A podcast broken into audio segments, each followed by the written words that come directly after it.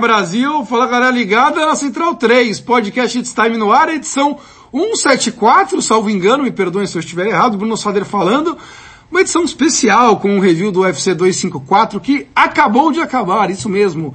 Faz mais ou menos meia hora que acabou o evento em Abu Dhabi, o UFC 254, e já estamos ao vivo com nossa equipe para repercutir o evento, porque excepcionalmente na, no dia de hoje, desse sábado, dia 20 e quanto? De, de, de 4, muito obrigado, no 24 de outubro, estamos em loco a equipe do It's Time para gravar isso. Diego Tindim e Alexandre Matos tiveram a pachorra de vir para São Paulo gravar, assistir o evento conosco, gravar o programa.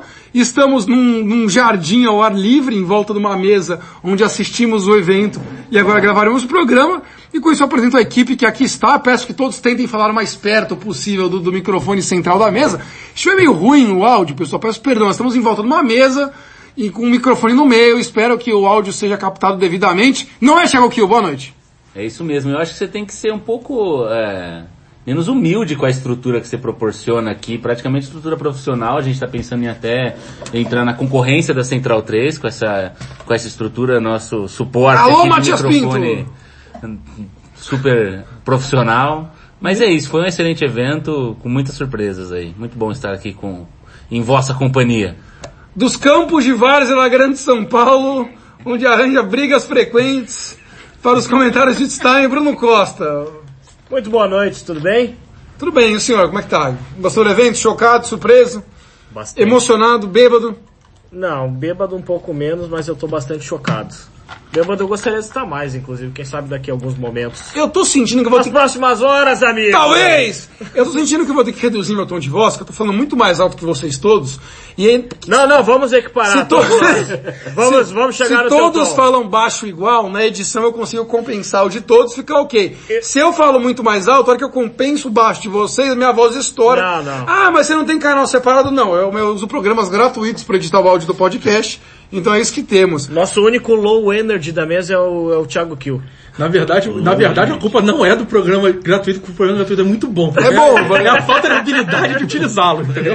É, um advogado especialista em edição de áudio não é o reclamante ainda. Ô, Alexandre Matos, editor-chefe, boa noite, bem-vindo ao podcast. Ainda chocado com os resultados do UFC 254. Porra, tô até com dor de cabeça. Com os resultados especificamente não, né? É Com os dois resultados finais, né? Da, não das duas lutas finais, mas o que aconteceu após a, a luta principal. Tô até com dor de cabeça aqui agora. E o homem que está tranquilo, assim como eu estava, sem novidades quanto ao outro, o único que está tranquilo como eu, Diego Tintim, sem manchetes, estamos aí para um UFC 254. Sem surpresa, sem choque, sem, sem nada. É apenas a rotina de ver Habib no Magomedov amassando e destruindo um adversário que ousa bater o peso e dividir com ele o octógono. É muita ousadia da concorrência de fazer, é, é, é satisfeita de bater o peso e pisar no octógono. Eu diria que é um otimismo pouco saudável você achar que pode ganhar do, do, do Magomedov e dividir o octógono com ele. Ou no mínimo, financeiramente tem que ser pensado, né? O quanto vale a pena, o que eu estou recebendo, o quanto eu vou apanhar. É, senhores, se vocês quiserem levantar no meio do podcast para pegar cerveja, para ir ao banheiro, fiquem à vontade, afinal estamos em clima de bar hoje. É, Bruno Costa muito que aponta para o Qualquer Thiago Kiel, que está qualquer, coisa, embriagado. qualquer coisa a gente manda um moleque lá, o mais, mais jovem aqui da mesa, Thiago Kiel. É o Kiel, né? Não, eu Por sou quantos gêmeo. minutos? É. Não sei, que horas você nasceu? Quantos minutos? Sou eu ou vocês são 8 ou 9? Aham. É verdade, é verdade, é verdade. É É o verdade. meu gêmeo aqui. Vocês tirem. Joaquim Pô. então- Senhores, Inclusive, ah, se você não dissesse isso, eu não saberia quem é quem, inclusive. Exatamente. Eu tenho uma muito grande... igual, muito igual. muito, muito legal. Sigam as redes sociais de Bruno Thiago Costa é um Kiel. pouco fora do peso, né? Mas, pouco. mas assim. Sigam as redes sociais de Thiago Kiel e Bruno Costa e vejam, realmente são muito parecidos. Agora, Ale, já falando do pré-evento, como a gente faz primeiro, primeiro agradecer você e o Tintin que cruzaram a Dutra para estar aqui nesse eh, churrasco para assistir o, o evento. É, primeiro me surpreendi com o evento, né? Aliás, algum de vocês da mesa tem informação por que, que o UFC não fez aquele horário para o público americano? Porque os outros eventos todos em Abu Dhabi foram com o horário público americano, incluindo o nosso glorioso Borrachinha, que reclamou porque lutou de madrugada, porque era por horário ficar americano, e que era a noite aqui do Brasil, né? E por isso ele não, não dormiu direito e tal. E esse evento foi uma da tarde. Será que foi pressão do, do, do Nurmagomedov, Alexandre? Como é que você Foi essa pra, não, foi pra vender o evento pra Rússia e pra China. Faz todo sentido, né? É. Na- nunca é pensando no atleta, é sempre pensando de. É que às vezes dá sorte de beneficiar o atleta também. É. É, que E às vezes dá sorte do cara merecer. É, exatamente. Mas é um baita, é um baita do acaso. É. E faz É um baita sentido, do eu, eu não tinha pensado nisso, mas. É porque, pô, o atleta realmente, vamos lá, eu sei que tem que mudar o fuso horário, mas é só dormir mais cedo alguns dias, muda o fuso. O cara não chega um dia antes da luta em Abu Dhabi, né? Então ele é só. Não, e não só isso. E não o marcou a luta dessa semana. É, isso é da hora. E, e ele fez o camp no horário da luta, entendeu? De treinando de madrugada. e exatamente. tal. Então, isso tá isso ele não fez azar dele também, entendeu? Deveria ter feito. É, por isso tá desculpa meio esfarrapado, É a história do Verdun e do Caim Velasquez, né? Na luta deles. Azar do Caim Se Velasquez. um tem chegar que- dois Para quem não meses tá antes. acompanhando, a exatamente. luta foi na cidade do México, Isso, tem altitude. E E um o, chegou dois meses antes, outro chegou duas semanas antes. Então o tá vendo brasileiro chegou dois É, meses e antes e o o, filho camping de, e o filho de mexicanos não. E fez o camping lá, tudo certinho, enfim. Azar de quem não fez. Perdão pelo delay, está tomando um gole de Coca-Cola aqui. Já o que o secando da terceira garrafa de cerveja. É, pessoal, o UFC 254, como eu disse, aconteceu num horário diferente aqui no Brasil, então foi com uma da tarde, meio-dia o evento, na verdade. Três da tarde o card principal. Nós vamos começar pelo prato principal, não tinha como deixar de ser. E, normalmente, sem querer monopolizar a mesa, Alexandre, você fez a, a prévia da luta, né? Pro site, aliás, uma prévia muito boa, copiando o modelo de texto de Diego Tintim, de formatação de texto, com parágrafos iguais, tô brincando, mas um grande texto, Ale, mostrando as duas qualidades dos lutadores, e você ponderava duas questões pré-luta. Primeiro, o, como o, o Khabib faria aproximação contra um maníaco igual o Justin Gage, que eh, tem um arsenal muito violento e muito volumoso, então poderia inclusive fazer o Khabib andar para trás, que nunca acontece na carreira dele, e como seria o psicológico do Nurmag- Nurmagomedov com a situação do pai dele, que é o grande, não só é o pai dele, como já tem uma relação pessoal muito próxima, como é o, grande, é o técnico, é o mentor dele, é a relação, então, pessoal, profissional, a mais bruta possível. Como seria ele lutar após eh, o pai dele falecer para o Covid durante a pandemia? É, você ponderou essas duas questões. Como isso no pré-luta deixava essas questões levantadas para você, Ale? O que você pensava? E por que você estava tão tenso pré-luta com esses pontos? É, eu tava tão lento, eu tava tão lento. Eu tô tão lento. É a cerveja! agora. Lento eu tô agora. Eu tava tão tenso porque eu fiz errado, né? Eu fui consultar o Tintin no ponto errado, em vez de eu imitar o texto dele, eu deveria ter perguntado pra ele se a luta teria probabilidade de ser tenso ou não, que ele já ia me dizer que não, e eu nem ia me dar o trabalho de fazer a prévia. Não fui sagaz o suficiente, caí na trouxice, tive que me dar o trabalho de Até porque escrever. eu fui ótimo né, nas, pre- nas previsões desse evento. Né? É verdade. Tipo, de 12 Aliás, eu lutas eu acertei o acertei dobro. uma e meia, mais ou menos. Eu acertei o dobro, mas faz parte. É, mas. é, Chutou o corner errado, Tintin. É, Então, é. Então, é, duas, tinha essas duas questões. É, o, o- o Gage ele tinha mostrado uma evolução muito interessante nas últimas quatro lutas dele que conduziram ele para essa disputa de cinturão, principalmente a vitória dele contra o Tony Ferguson. Então, aquele cara louco, ele estava um pouco mais comedido e um pouco mais controlado. Ele deu algumas entrevistas nessa, nessa preparação é, com uma- um nível de consciência muito grande do que aconteceria na luta. E ele fala uma frase que é, é- é- chega a ser até emocionante do nível de, de, de honestidade dele. Ele falou assim: se ele me colocar na grade, eu tô fudido. E ele sabe disso e ele não deixou isso acontecer, né? Quando deixou, ele viu que realmente ele estava fudido, que foi ali que a luta acabou. Então ele tinha muita noção. A diferença é você ter noção do que você tem que fazer para você fazer. Mas você acha que os últimos adversários do, do, do Habib não sabiam isso ou não tinham tanta noção? Onde ele se diferencia do, do que ele já enfrentou até agora? Ele enfrentou no- o, o Conor McGregor, que é um grande golpeador, não há se discutir isso, embora com menos volume. É, assim, mesmo que todo mundo saiba, porque hoje em dia quem não sabe que o Nurmagomedov vai fazer isso, ele tá, de- ele tá a passeio, né? Então eu imagino que quem está disputando o cinturão da maior organização do MMA do mundo, na divisão mais difícil do mundo, não está a passeio. Então, eu imagino que os desafiantes anteriores e os, e os adversários anteriores, que ele não tem muita defesa, hoje foi a terceira, né? É, aliás, acho que é recorde, inclusive, a terceira, né? Então, o vagabundo ainda tem mais isso. É, peso então- leve gira muito, né? o peso leve gira muito, é. E vai, vai voltar a girar porque daqui a pouco a gente fala disso. Então, o, o- todo mundo está preparado. Mas assim, uma coisa é você estar preparado e a outra coisa é você ter as ferramentas para impedir aquilo ali. Então, por- o que, que eu estou querendo dizer?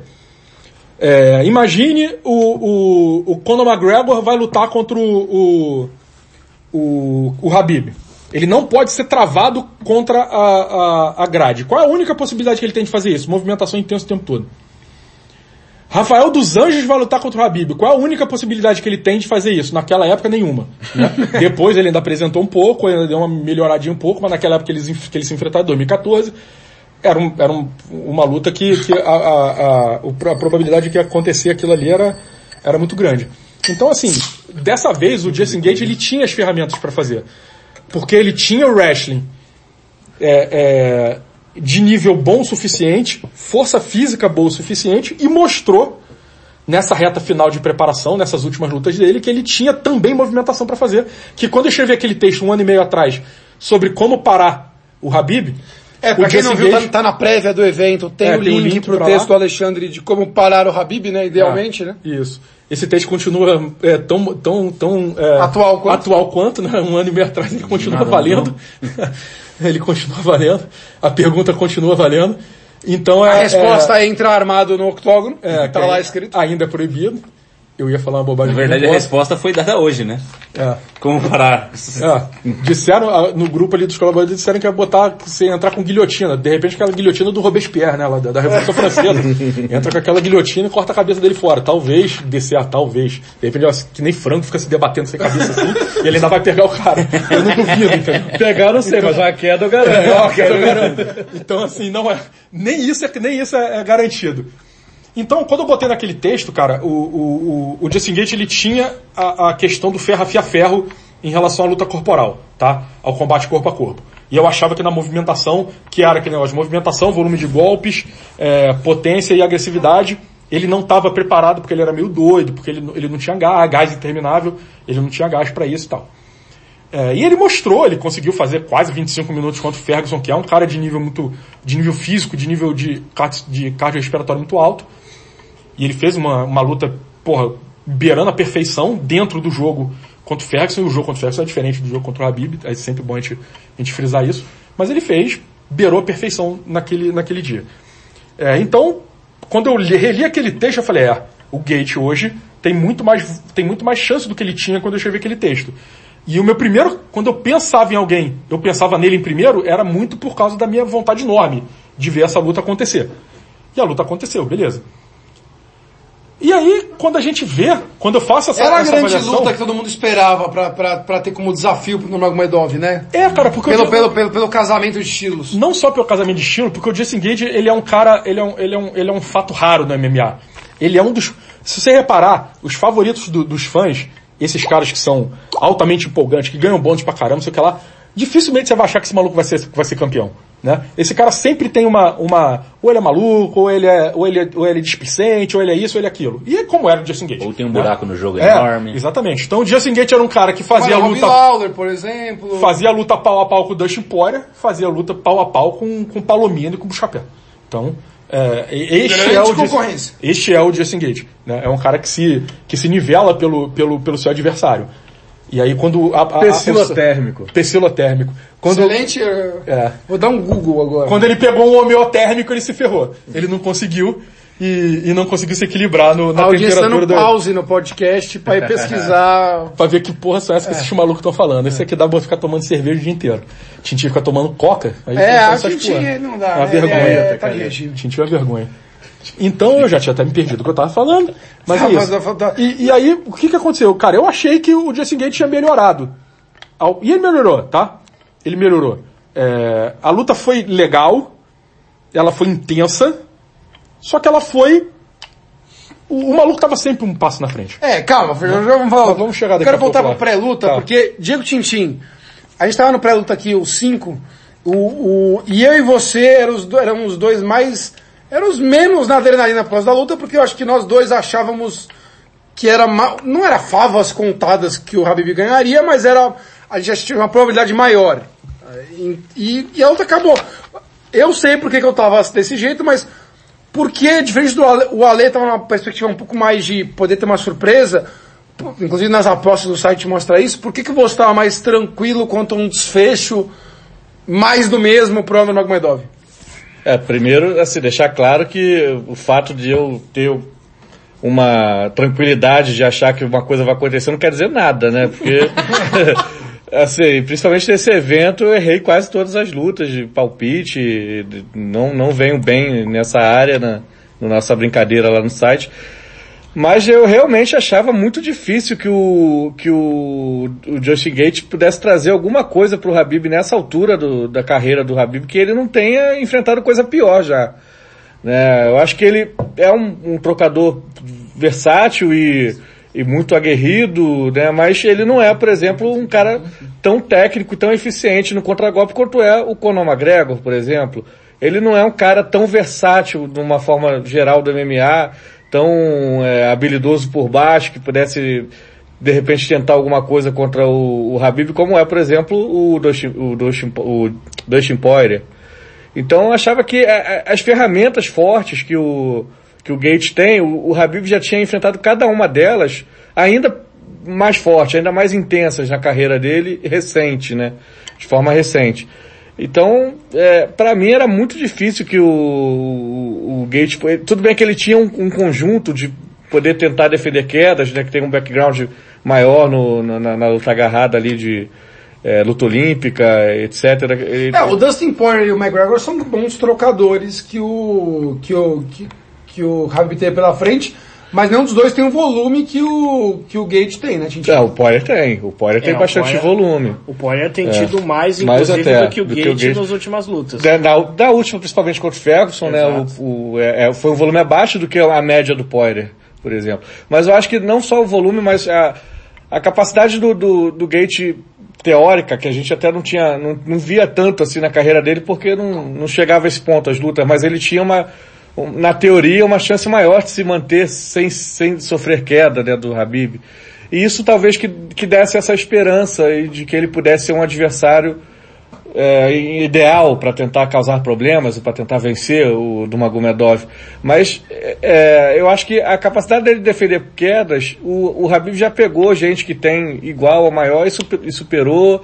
O, a técnica dele de contragolpe, o, o Habib já tinha superado gente com com uma técnica melhor Conor. o Conor, né? Mais, mais versatilidade, mais é, um lutador que, que tenha mais jiu-jitsu, ele já tinha superado. Então, enfim, eu acho que por mais que ele tivesse uma, uma- um bom leque de qualidade que pudesse encaixar bem com o Habib, eu acho que o Habib está num nível tão é, superior nessa divisão, tão é, pra, hoje para mim inalcançável que é, eu não consegui me animar com as chances do Gate né? Tinha, óbvio que tem chance, um cara nesse nível de, de carreira, de, de um nível de segundo, terceiro melhor lutador do mundo, talvez, ele vai ter chance de ganhar do primeiro, é, é esporte, né?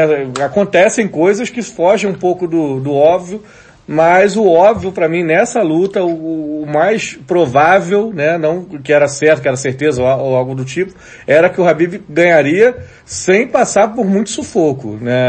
Era a minha eh, previsão, eh, o, o que eu achava provável que fosse acontecer.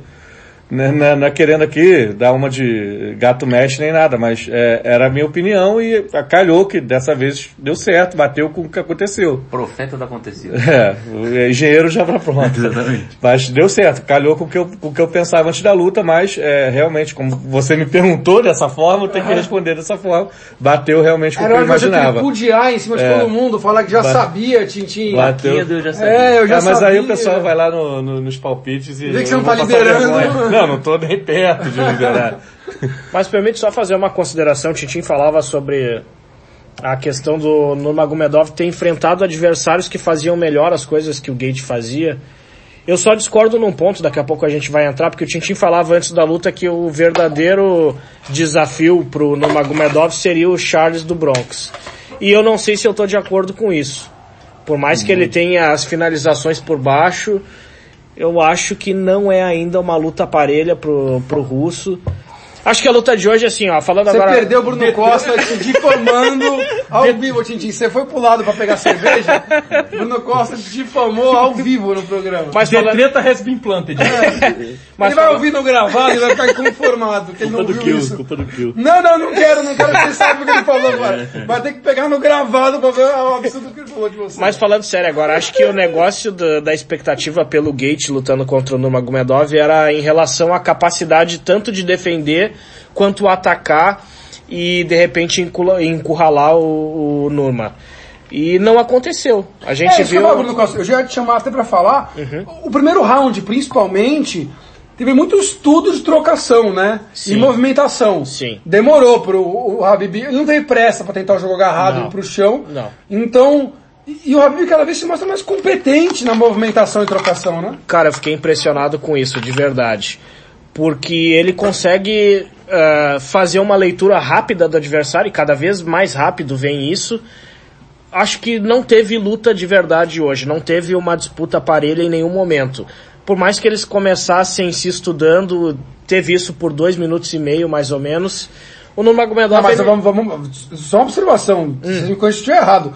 O, o Habib engoliu uns dois, três pancadão do. Ele tava lutando contra o Gate, caralho. O resto tava saindo sangrando contra ele. Não, ele saiu parte, sem um corte. mas- eu sei. É um negócio absurdo. É um negócio absurdo. Ele leu Entrar muito rápido. coisa é normal, né? Exatamente. Os caras estavam saindo com concussão, sangrando, todo fudido. Aí o cara vai lá e consegue fazer a leitura com dois minutos e meio e toma conta da luta, tanto na troca de golpes quanto conseguindo quedas. É um negócio absurdo. Acho que o que a gente tá vendo do Nurmagomedov talvez pare de ver daqui pra frente. É um negócio que não lembro de ter testemunhado no MMA. O crescimento do cara, assim, mesmo nas áreas que ele não era tão bom, ele tá conseguindo tomar conta. Claro que muito baseado na ameaça da queda, mas a gente não tinha visto alguma coisa desse tipo até agora, pelo menos nos últimos anos em que o MMA evoluiu, a defesa tem melhorado, principalmente a defesa de quedas. Acho que a defesa na trocação ainda é muito abaixo dos esportes de, de kickboxing, do boxe principalmente, a gente nem vai falar, mas também muito por conta do MMA ter muito mais possibilidades do que nos outros esportes de, de, de lutas, de artes marciais. Porque se você for ver os dois grandes ah, lutadores que dominaram o MMA moderno sem ter. Tirando o Anderson, porque o Anderson tinha um talento fora da curva em uma área e teve casamentos que eventualmente ah, até E não ajudaram acho que é um pouco. que- propriamente o MMA moderno. Mas né? ele pegou sim, uma sim, sim, mas né? eu, eu ia falar de, de Demetrius Johnson e George St. Pierre, Uhum. eles tinham muito a capacidade de ada- adaptabilidade ao estilo do adversário, né? Então, eles conseguiam fazer um jogo que era o, o necessário para ganhar da, daquele adversário. Então, quando o adversário era um wrestler, ele fazia um jogo de trocação, quando o adversário era um trocador, ele conseguia fazer o oposto e assim sucessivamente. E, e essa foi a grande genialidade deles, além de dominar o jogo de transição, né? Ah, agora o que a gente vê, viu até hoje com o Habib é um avanço cada vez maior da imposição do jogo dele, independentemente de qual era o adversário, de qual era a força do adversário, de como o adversário se portava. Parecia que não existia o que pudesse ser feito, que ele impor o jogo dele, colocar o jogo dele é, é, em ação e terminar a luta da forma que, que fosse necessária. É isso que eu acho que é mais impressionante em comparação a esses dois caras que são os grandes lutadores do MMA moderno aí, tirando talvez o John Jones, que fica um pouco complicado Tem a gente fazer questões. comparações e ter algumas, algumas questões. Mas Doping, falando de, doping, chama. de Pode Demetrius falar. Johnson e Jorge St. Pierre, eu acho que essa é a grande Chama coisa pelo diferença, nome, né? É. É, só uma, uma observação também que eu queria fazer é que, é, assim, o quanto que é assustador esse ponto que o, que o Bruno falou do, do Habib ter melhorado bastante na trocação, que ele era um lutador, claramente a trocação não era um dos pontos fortes dele, era um ponto que ele era aceitável, talvez digno, mas não era um grande trocador, não era um cara com muita técnica, né? Ele, ele tinha um estilo meio Talvez é, nem- rústico nem até. dizer que era um ponto forte dele. É, assim, não, então, olha só, vamos lá. Ele, ele não era muito plástico, mas ele, ele com uma strike, ele mandou, ele né? mandou o Thiago Sim. Tavares pro, É, pro, pro é, inferno Thiago desse Tavares, jeito. né, velho?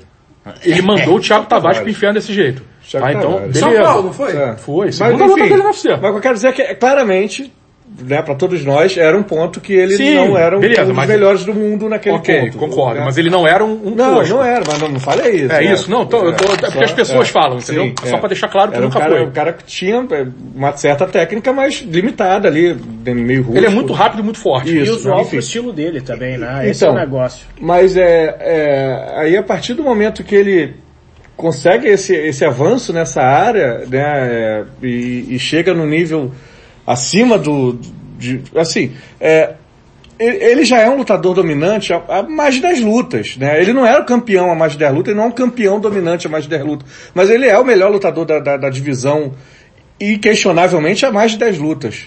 Né? Ele Não, demorou ele- a chegar... é, talvez e ele não é- contusões. É, ele demorou Ele não chegar... é o campeão das lutas por causa de contusão. Não, não, não, não só contusões, por circunstâncias, inclusive entre elas contusões.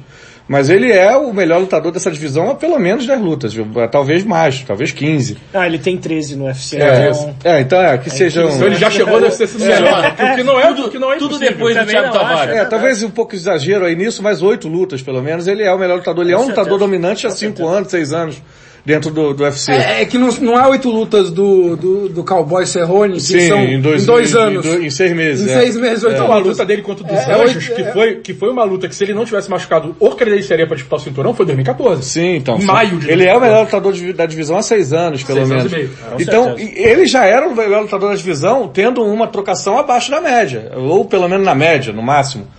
Aí você imagina o que, que o quanto que. E, e assim, a trocação, ela é a, a nascente do MMA. Ela é, o- é, é o cerne da- do, do, do esporte. Né? A luta começa em pé, com os, dois, com os dois oponentes afastados. O cara que vê uma luta de MMA, ele vê principalmente é, pelo, pelo, pela visão, pela, pela, pela narrativa da trocação. Com certeza. Em quase todas as lutas. Então, assim, ele não tinha Os essa highlights que tem quando quer promover o highlights são evento de trocação. é de trocação. Então, assim, o cara era o melhor lutador do mundo é, sem ter o, o- a vértice do MMA do- muito forte. Né? E, a, e a partir do momento que ele consegue estabelecer uma, uma trocação ali muito sólida, muito bem feita, com mãos muito rápidas e fortes, como o Alexandre falou, é, é assustador onde esse cara poderia chegar. Contra né? o Conor ele já apresentou um Já- pouco já disso, deu uma knockdown é. no Conor, inclusive. Mas contra o Iaquinta ele também dominou alguns rounds só baseado no Só jab. Ele é... Então, Tem assim, evoluído aqui a gente já pensa que é uma concorrência nível... O Iaquinta é top 10 do UFC.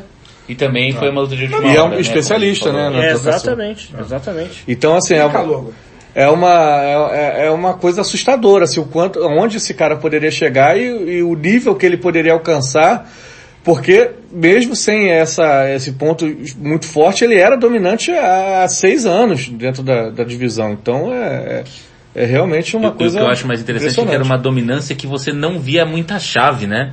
Pra, pra como, é, como é, vencê-lo. Porque quando isso aconteceu no passado com o Anderson, por exemplo, que ele não tinha é, o wrestling como, como arma, muito menos do que o, do que a fal- o o wrestling do Anderson era muito pior do que o striking do, do Nurmagomedov. Você via claramente como vencê-lo, né? É, então é- é- era incrível você não ter essa arma e mesmo assim é, não ter uma arma do jogo e mesmo assim não ter nenhuma demonstração de como seria possível ah, vencê-lo. Não era um grande striker, não, não, não venceria o, o, o Nurmagomedov como vimos com, com, o Edson, próprio né? Edson. Que nunca deu o nenhuma... McGregor, o Edson, É, o exatamente. Poirier Mas Michael Johnson também, talvez Michael tenha Johnson. sido desses aí o que tenha ameaçado chegado, um pouco, né? é, perto de ganhar um round, pelo menos. Exatamente. mas sabe desse, desse ponto que você falou, Costa, é, que, eu, que eu acho que é a parada mais impressionante dessa luta especificamente de hoje?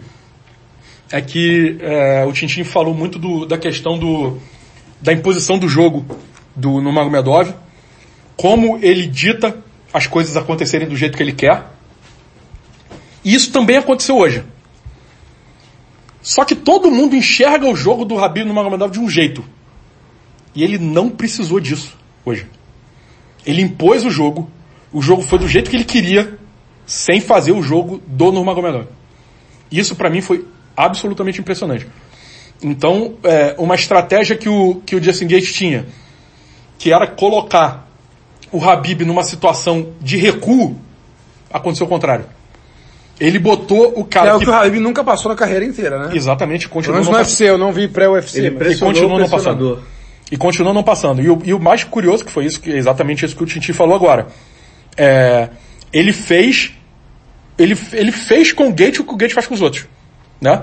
Então o Gate sentiu o que é enfrentar o Gate. Nessa, nessa luta de hoje.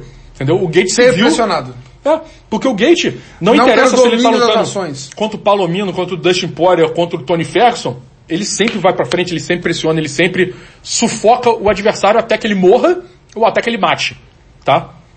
Ele tentou fazer isso e simplesmente o, o Nurmagomedov foi melhor que ele. Incrível, isso é incrível. Isso é, é absolutamente incrível e isso bota é, é, é, o Nurmagomedov num ponto que, que é, foi o que eu falei depois da parada. É, e aí o Tintin até brincou comigo, mandou um feliz 2017, de não ter um ser humano que bata 70 quilos e vença o Habib. Só que em 2017 a gente achava que de repente ia dar com o, o Tony Ferguson. E aí em 2019 de- e 2020 de repente ia dar com o Justin Gage. Com o Conor, ele vai ter que aproximar do Conor, vai, Ele vai tomar ter que igual o Aldo ele vai tomou. tomar um knockdown. Igual o Aldo tomou e vai cair babando. Com Poirier. Hoje Tintin é poliresista também. não vai acontecer. Entendeu? Bota ele como Com justiça. Hoje não vai acontecer. Hoje ele vai perder quando ele apodrecer. E eu acho que ele é um cara inteligente o suficiente para sair antes de apodrecer. Ele é um cara preocupado com a carreira dele o suficiente para sair antes de apodrecer. Ele é um cara que parou dois anos de lutar por causa de lesão e voltou como se não tivesse acontecido nada. Como se ele nunca tivesse parado. E ele só faz melhorar a luta a luta. Então, assim, é, é, eu nunca achei, até com o John Jones, cara, eu nunca achei que, como alguém ganha de alguém, eu não sei, não dá, entendeu? Porque até aquilo que eu achava que eu escrevi um ano e meio atrás, não dá, entendeu? Dá, quem faz? O problema é, quem faz o que dá pra fazer? Ninguém faz. E Alexandre, o mais grave de tudo é o seguinte: se ninguém faz no peso leve, ninguém faz em nenhuma categoria. Isso. Não tem como, cara. Porque é a categoria com maior riqueza de, de, de, de, de quantidade de talento de você tirar a qualidade da quantidade, né? É, é, é a faixa é a faixa física é mais comum no mundo inteiro. Então é, é, é da onde você vai tirar é, homens do- de- em maior quantidade no mundo todo. Então você vai ter lutador europeu, lutador Não sul-americano, por lutador acaso, asiático, não por acaso a divisão com menor é rodízio entre os campeões, né? É, com maior- maior desculpa, é. maior, mas menos, menos é, campeões dominantes. Isso. É. O peso pesado também, porque, mas por outros motivos, né? Porque são lutas que, além de terem perebra, mas são lutas que, que terminam, tem uma probabilidade de terminar muito mais rápido. Carreira mais curta também. Carreira mais curta. É, o peso leve não, entendeu? Então o peso leve são, é guerra, entendeu? Disputa de cinturão peso leve é guerra. E, e- e é inacreditável. A gente nunca imaginou que um dia o peso leve seria dominado por alguém que você ia olhar para todo canto. E eu continuo dizendo, o peso leve continua sendo a melhor divisão do, do MMA mundial. Só que tem um campeão que começa a fazer as pessoas acharem que é o peso galo, começa as pessoas acharem que é o peso pena, e não é. Meio médio. Ainda é o leve. E mais um detalhe ainda, Alexandre, de vez em quando a gente pensa assim, porra, a categoria tem dificuldade de repente de ter alguém do nível do campeão. Vamos pensar numa luta de. numa super luta. Aí vamos puxar o campeão do peso pena para lutar contra o peso leve. E é difícil imaginar, até pela diferença de tamanho, o Volkanovski conseguindo É. enfrentar o Nurmagomedov no nível dá. dele. É assim, eu Se a acho- gente colocar 10 centímetros a mais nele, talvez a gente conseguisse fazer rolar um jogo. É, o, o, o- Volkanovski, ele tem, ele tem uma, uma questão legal que é o seguinte. Primeiro que ele tá acostumadíssimo a lidar com gente grande gente pesada. Ele jogava rugby com 90 quilos. Ele lutou MMA de peso médio, né? Ele, ele começou a carreira no MMA de peso médio. A ele única peso pena. derrota dele, inclusive, é no meio médio. Mas ele Não, é um ele peso pena grande? Ele é um peso pena baixo e Ele é altamente forte, forte. exatamente, exatamente. Ele é um é bujãozinho. Não é. não é grande. Então, ele é um Proporção bujão, já não ele é- leve. ele é um a bujãozinho. A altura talvez não seja o o principal é fator, é isso. Pra, numa luta contra Mas também o serve pra Habib. cortar é já. mais negócio- força, qual, é mais é, qual é a força. parada? Qual é a parada? O Habib é aquele negócio que a gente sempre tem que lembrar, né? Esquece o perfil marombeiro. Não é esse cara que é forte. O Habib é forte pra cacete. Sim. E provavelmente não há um lutador de 70 quilos mais forte que o Habib. E é um magrinho, né? Se olhar pro cara, o maluco é magrinho. E o bicho é forte que nem um cavalo. Entendeu? Então é, é, acontecia isso também com, com o John Jones. Né? Todo mundo que lutava com o John Jones, caraca, eu não sabia que ele era tão O forte. Anderson era fortíssimo É. e o Biotipo Não, fala, pô, não sabia que ele era tão forte. É, porque você vai ver o Rumble É, o Johnson. doping vai ficar forte, né? É, sim, enfim. Inclusive citamos vários topados aí como forte, né? Exatamente. Exatamente. Então, cara, é, eu- só que o Volkanovski, qual é a parada dele? Ele é um cara muito forte, ele é um cara que tem melhorado pra cacete. Eu acho que hoje ele não tem nível ainda, tá? Ele seguindo na evolução, o problema é que ele segue na evolução no Magomedov também. Esse que é o problema. O que, que tinha que acontecer? Freia no Magomedov agora, para de evoluir e traz o Volkanovski daqui a dois anos. Pode ser. Isso vai acontecer? Não vai. Então fudeu. Agora, agora antes de falar de futuro, falar um pouco de como a luta acabou. Porque no, no final do primeiro round, o Habib tem a primeira queda que ele consegue em cima do Gate. Gate. do Gate. E acaba na montada, inclusive, mas só tomam tipo 10, 15 segundos. Tentou no, tentou no armlock. Tenta um armlock, não consegue, e a luta, e o round acaba. E a gente que torcendo pra não pegar É, a o gente, não, não, não pode acabar, nada contra, né, que tá sendo alguém aqui, a gente queria ver luta, não, não pode acabar. Eu queria ver acabar faltando Eu um acho que segundo. o Jason Ganhamos Nelson mais dois minutos. intervir, inclusive, viu? Porra, sai! Não, pisa no Numa Sai, pisa. pisa. na cabeça dele, sai Sai só falando pro juiz, juiz chuta, tira. Segundo round, passou cerca de um minuto, o, o Gage aplicou um chute ba baixo com bastante força no, no Magomedov. O Magomedov deu uma inclinada de quem sofreu o, gol- o chute com o chute inclinando para baixo. Só que ele aproveitou que ele já inclinou porque sentiu o chute e com o braço direito ou esquerdo, não lembro, já agarrou a perna do Gate. E transformou esse movimento de absorção de um chute embaixo numa entrada de queda.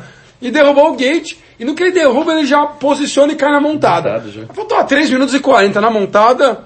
Eu aqui, Nostradamus, Risos, né? Mandiná, que sou, falei, fim de luta. Não precisava ser muito gênio Agora, também. só um parezinho, só pra você voltar naquele momento do final do, final do round, que era o seguinte, aquela queda do final do primeiro round foi só um carimbo de eu sou melhor do que você e você não tem o que fazer Eu vou hoje. te quedar. Foi só pra isso. É um carimbo de eu vou te quedar, não E não, é só, e não é só o que eu, eu vou te quedar. Eu sou melhor que você e você não tem o que fazer, tá? É só pra, é só pra você ter certeza, tá bom? Porque eu já ganhei o round e eu só vou te dar certeza agora que a luta acabou. É, tá? e foi meio que, que também quedou faltando 40 segundos.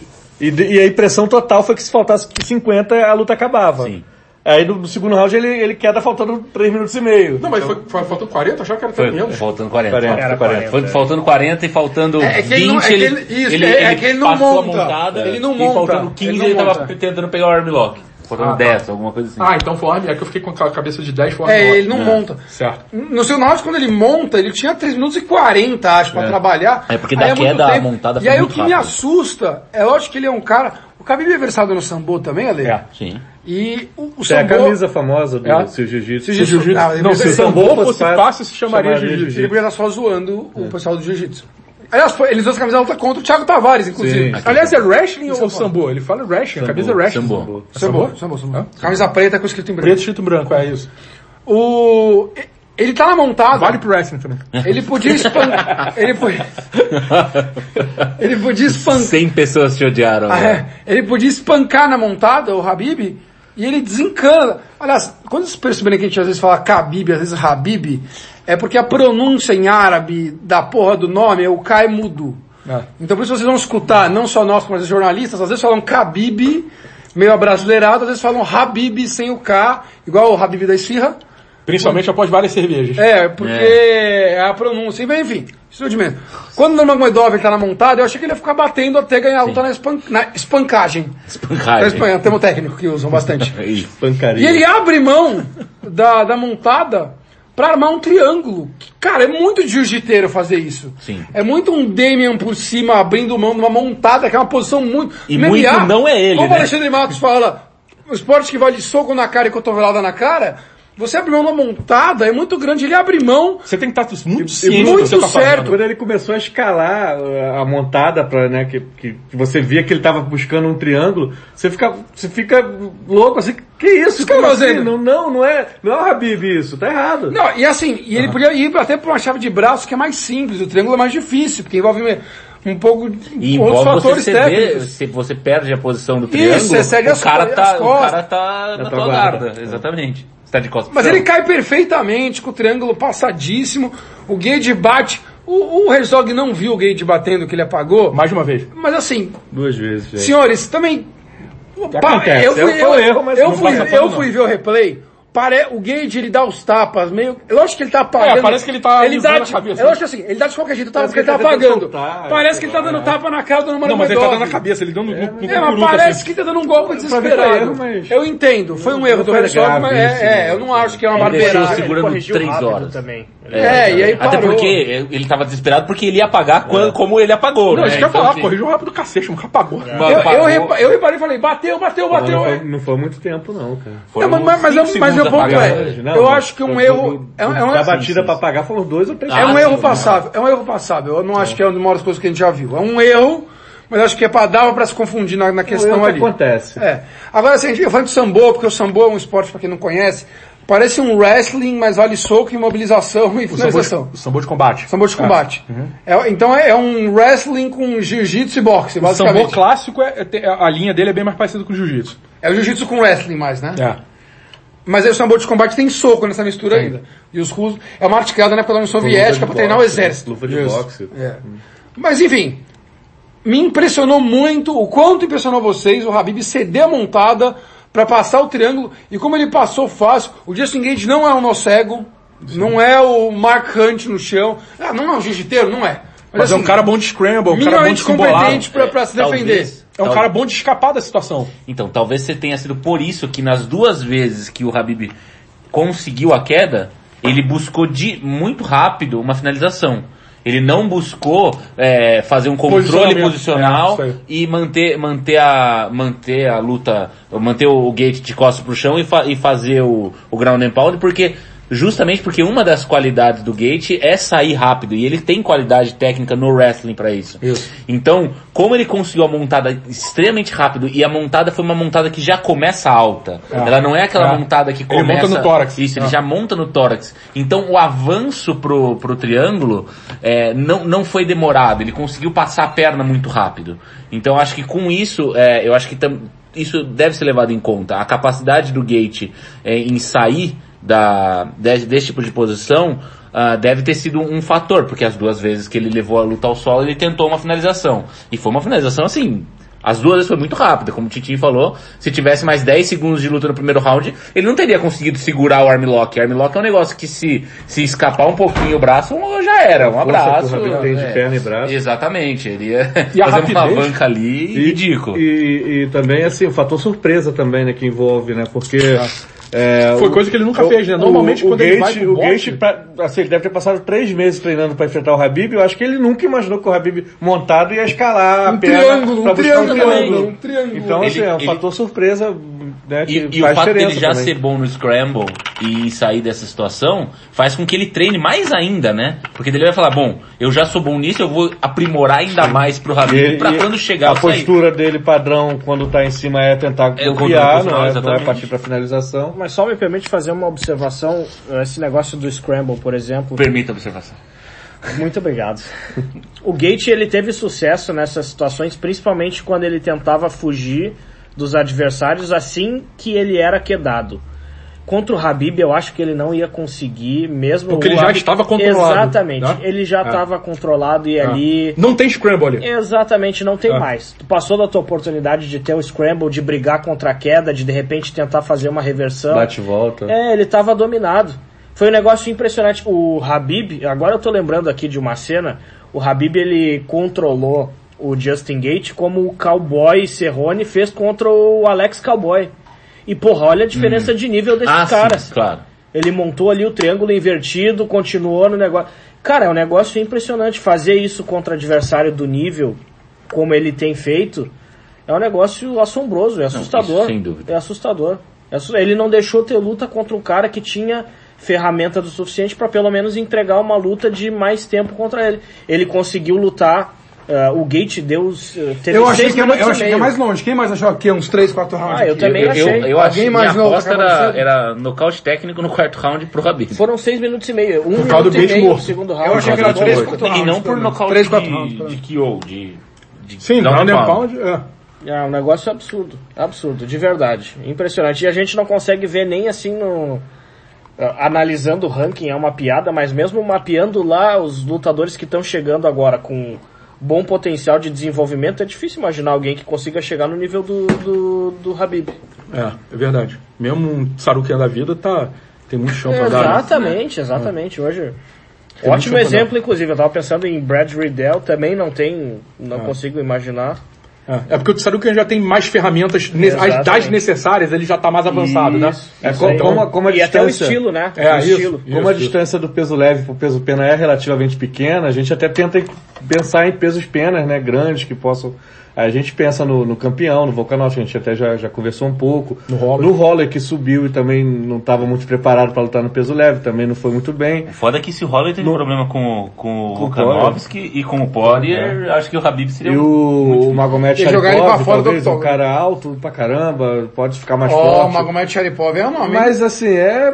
Cara, É eu um acho nome, que é pensar nome, em é nome nome. agora, cara, é muito. é. É, depois de uma atuação dessa, depois de um, É, não, de não um dá. passeio desse, é muito. É muito. É, dar tiro no escuro, sabe? Assim, Porque é, era um cara pronto que tinha as armas que poderiam ser utilizadas pra pra ter uma chance e não deu graça, né? Sim. Daí É, fica antes de difícil falar até de possíveis, da uma futurologia aqui, acaba a luta, o Habib começa a, a tirar as luvas no octógono, antes da entrega, aliás, primeiro ele chora muito no meio do octógono, Cara, então, posso, posso falar uma paradinha? Desculpa te interromper. Que eu, eu acho que é o, é o- é o- Talvez, de tudo que a gente viu ele fazendo, talvez seja a coisa mais assombrosa que ele fez hoje. O que o, o, que o Habib fez hoje, o que, que a gente soube?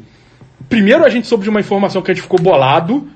Depois, quando a gente viu, falou, mentira, não aconteceu. mas qual a informação? Posso- E agora eu tenho certeza que ela aconteceu. Qual foi a informação que a gente recebeu? Interna. O Habib, coisa de uma hora antes de, da luta, de pessoas em Abu Dhabi, né?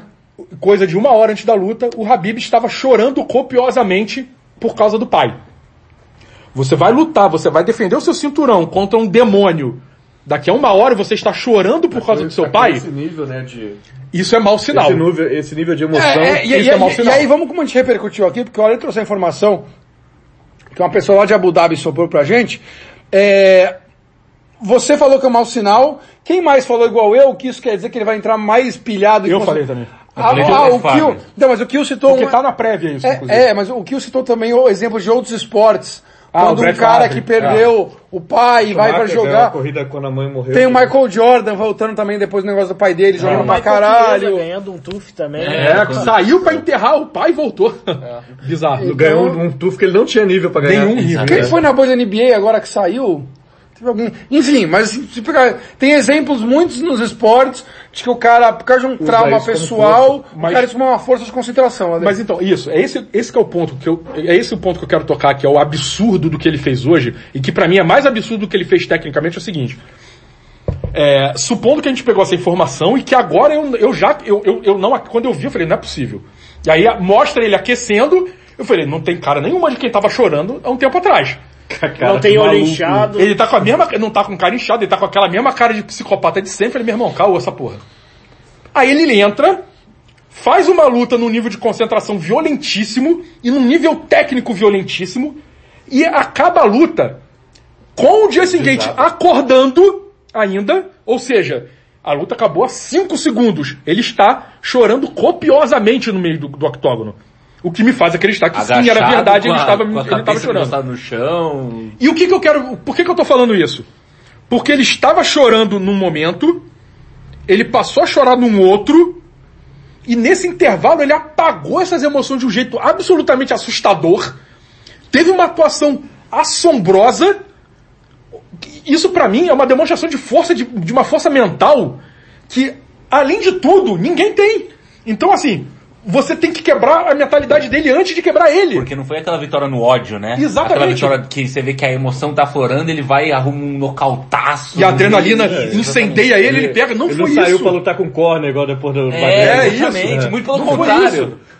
Ele estava muito consciente do que ele Grande estava fazendo. momento, aliás. Todos os E movimentos outra, né? da luta dele E foram. outra, assim, ele, ele não é um cara é, marqueteiro. Isso. Ele não é o Neymar, que, porra, se ele chora na beira do campo, a gente acha logo que foi o assessor de imprensa. Cara, ele não tava conseguindo falar na entrevista, bicho. O cara tá- tava tendo tipo dificuldade de assim, falar. é- Era, era uma, uma, uma reação sei. que a gente via Legítima. sinceridade, legi, legitimidade. É, eu ia citar como exemplo de choro tosco aqui o Rubinho nos pódios da Fórmula 1, mas acho que é injusto com o Robinho, até que o Rubinho é mais perseguido do que deveria. Não, e ele era um cara emocional. Ele é o cara né? emocional, Rubinho é é. emocional. Eu pensei Ah. até desistir porque... eu- Mas sim, o seu exemplo, Neymar nas Olimpíadas no Brasil. É, O Neymar agora na final da Champions, final da pô. Champions, na beira Chorando do no banco, não, é. chorando no banco sozinho, sabia banco, que tinha é. certeza que ninguém ia tá filmando ele. você- Copa do Você vê- Mundo depois da depois ati- de eliminar o São atitudes assim que você imagina um assessor de imprensa falando pra ele fazer, porque vai... É. Ah, vocês. Neymar Zetes, os Neymar Zetes todas deletando, Eu vou te dizer que eu não sei nem- cancelando o nosso podcast. Cancelando o. Diego Sei nem se o Gomedov- Carvalho, Gabriel Carvalho. Sei nem se o Nurmagomedov tem assessor de imprensa, entendeu? Provavelmente não. É o- Media training. Mas a- mas a- deve nem Ah, saber é o que é isso. Assessor Então, de o que eu imprensa quero- dele é o cara que lê o jornal pra ele de O manhã. que eu quero falar, cara, é que você precisa, você precisa de um jeito de vencê-lo fisicamente, de vencê-lo tecnicamente, e antes de tudo você precisa quebrar uma mentalidade que hoje me parece inquebrável. Inquebrável. E que dos jeitos de quebrar a mentalidade que a gente conhece, que é o modo Conor McGregor, deu muito errado. deu muito ruim. No intervalo, o cara que tentou quebrar ele mentalmente tava dizendo pra ele que era só negócio pra ele pegar leve. Pelo amor de Deus, devagar aí Não deu certo. É, Quase pediu altos. Pra, que, pra quem não entendeu, é porque eu citei pros colegas aqui que a semana como o Tilo no Magomedov ia lutar, ficou passando highlights de lutas antigas dele e mostra aqui no intervalo da luta dele com o Conor McGregor, o Conor- ele tá apanhando do Magomedov no clinch e o McGregor... O, o, o passou o round todo falando, fala mais! É, fala mais, Fala fala mais. agora, fala agora. E aí o McGregor acaba o round e ele fala, mas são só negócios, são só negócios, Pega poxa, pega... É complicado. Então, Ale, eu acho que por, é que esse, esse cara? por esse perfil que você trouxe do Magomedov, eu concordo com você, eu acho que faz total sentido que ele estivesse realmente desequilibrado pós-luta, tipo, tenha se feca, fo- fe- fechado totalmente pra luta, focado, e aí acaba a luta, ele abre a porteira da, da, Da emoção de novo. da- do, do, do que ele tá travado de concentração, e deixa, e uma, uma coisa curiosa, né, o Justin Gage, que acorda de ser estrangulado, vê o, o, o Habib no meio do octógono chorando nos prantos e vai lá dar um abraço, não vai lá consolar. cara, consola. Então, porque o cara sabe a situação, aliás, o mundo do MMA e do esporte sabe que o Habib perdeu o pai dele no meio agora da, da pandemia e tudo, tudo que foi pra ele. E aí acaba a luta e Não, e vai- não, muito legal na parte do tem um Justin mês que isso aconteceu, né? É. E Foi muito na reta final do camp, bizarro. Aliás, muito legal na parte do Justin Gage, inclusive isso. E aí vai pra entrevista coletiva e o McGregor, o McGregor. Coletiva não. É, a coletiva no meio do octógono. E o Habib começa a tirar as luvas. O Alexandre já foi o primeiro a soprar aqui, É. de lado e, fa- e falar. E vai, ih, tá tirando a luva. O. Eu e o Tintin, ah, quem você te falou? Não, tá só relaxando. Tá só relaxando. Tá só dando pro corner. Então, não, Não, eu falei, eu falei, eu tá acho que dando ele tá dando pro corner. Acho que ele tá dando pro corner. Eu achei que ele tá tirando a luva pra dar pro corner também, eu não parecia nada demais. Alexandre já mais velho de guerra falou, ih, vai dar ruim Deu isso aí." merda. Deu Até merda. porque é difícil tirar a luva, né? Não, e ninguém É, faz, cara. É, e ninguém tira. É um Porque dá saco, trabalho, sabe? tem, que- tem que tirar a atadura, pô, o caralho, merda, tesoura. Não, e tirar o, o Aquela a a a Fita adesiva. Então acaba, acaba a luta, aí, aí vem o anúncio que alguns conseguiram ler que ia, ia acontecer. O Habib fala o seguinte, em versão bem resumida, que ele não se sente mais confortável para lutar desde o falecimento do pai dele. Inclusive a mãe dele pediu que ele não lutasse mais, que mesmo assim ele decidiu fazer essa luta. E que a partir de agora ele não consegue mais lutar sem a presença do pai dele no corner. E que ele prometeu isso pra mãe dele que ele nunca E mais... prometeu que, olha, eu vou lutar só essa e acabou. E porque também ele prometeu pro pai que ele tinha que acabar campeão e número um do mundo peso por peso. Isso, e ele, é, ele tem a questão que trouxe na, na prévia do, do 30 a 0, né, Ale? yeah. Mas ele tá 29 a 0 agora, mas, mas ele termina invicto, campeão e número 1 peso por Daqui peso. ele faz que nem o Anderson, acha duas lutas perdidas aí no, no caminho que ficou pra estar com o Ah, faz o Mayweather, É, e- faz o Mayweather, põe É, o... fez igual o Mayweather, parou Põe o 49, Conor. Depois pegou o Conor. Depois chama o Mayweather e faz, faz 30 a 0, né? É, Foi só o MMA. Conor. Conor é o cara pra arredondar a cartela. Mas então, ele entrega a luva dele e fala. E assim, a gente comentou aqui, até isso foi o fato que deixou a gente meio abalado. É, assim, não que eu não esperasse.